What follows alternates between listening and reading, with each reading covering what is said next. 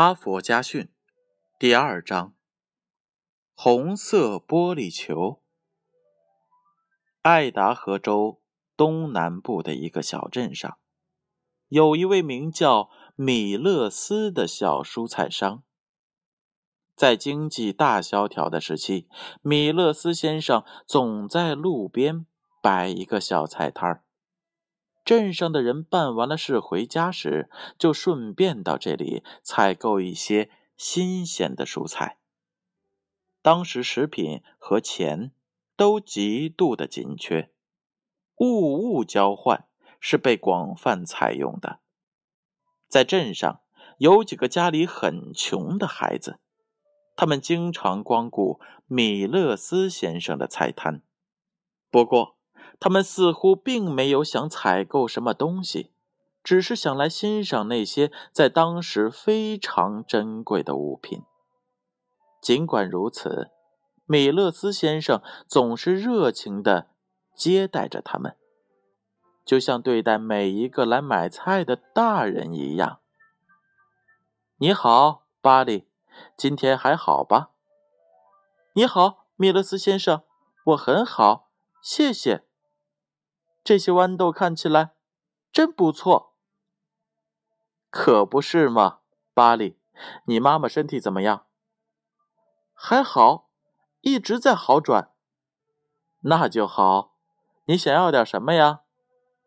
不，先生，我觉得您的那些豌豆真新鲜呀。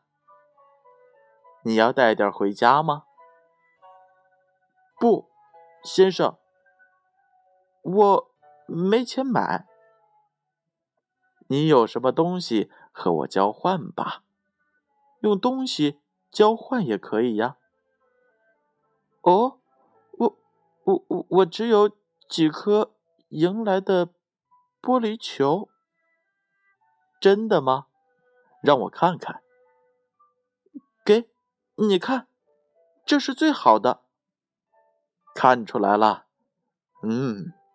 只不过这是个蓝色的，我想要个红色的。你家里面有红色的吗？呃，差不多有吧。这样吧，你先把这袋豌豆带回家，下次来的时候让我看看那个红色玻璃球。一定，谢谢你，米勒斯先生。每次米勒斯先生和这些小顾客交谈时，米勒斯太太就会默默地站在一边，带着微笑看着他们谈判。她熟悉这种游戏，也理解丈夫所做的一切。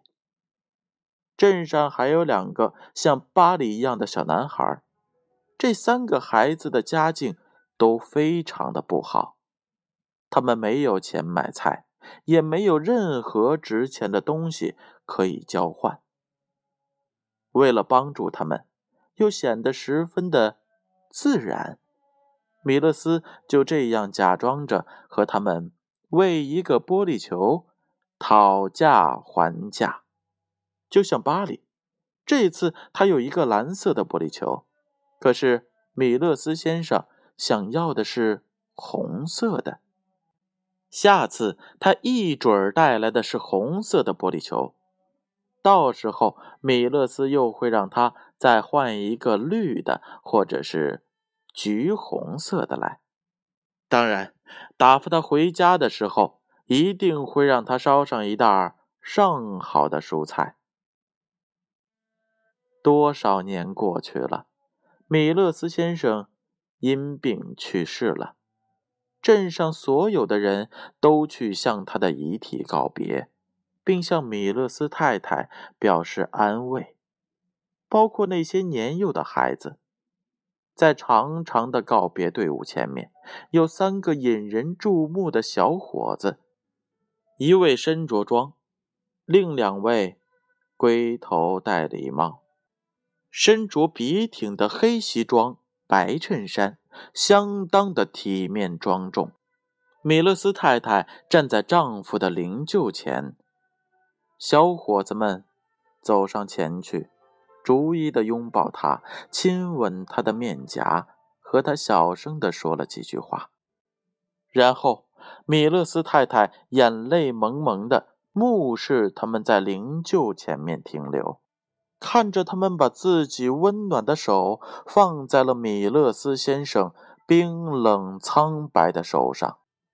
这三个小伙子就是当年经常用玻璃球之类的小玩意儿和米勒斯先生交换蔬菜食品的那几个穷小子。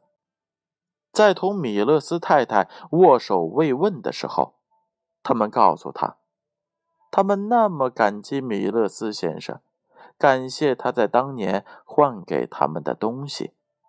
现在，米勒斯先生。再也不会对玻璃球的颜色和大小改变主意了。这三个孩子也再也不需要他接济度日。但是，他们永远都不会忘记他。虽然米勒斯先生一生从没有发过大财，可是现在。他完全有理由认为自己是爱达荷州最富有的人。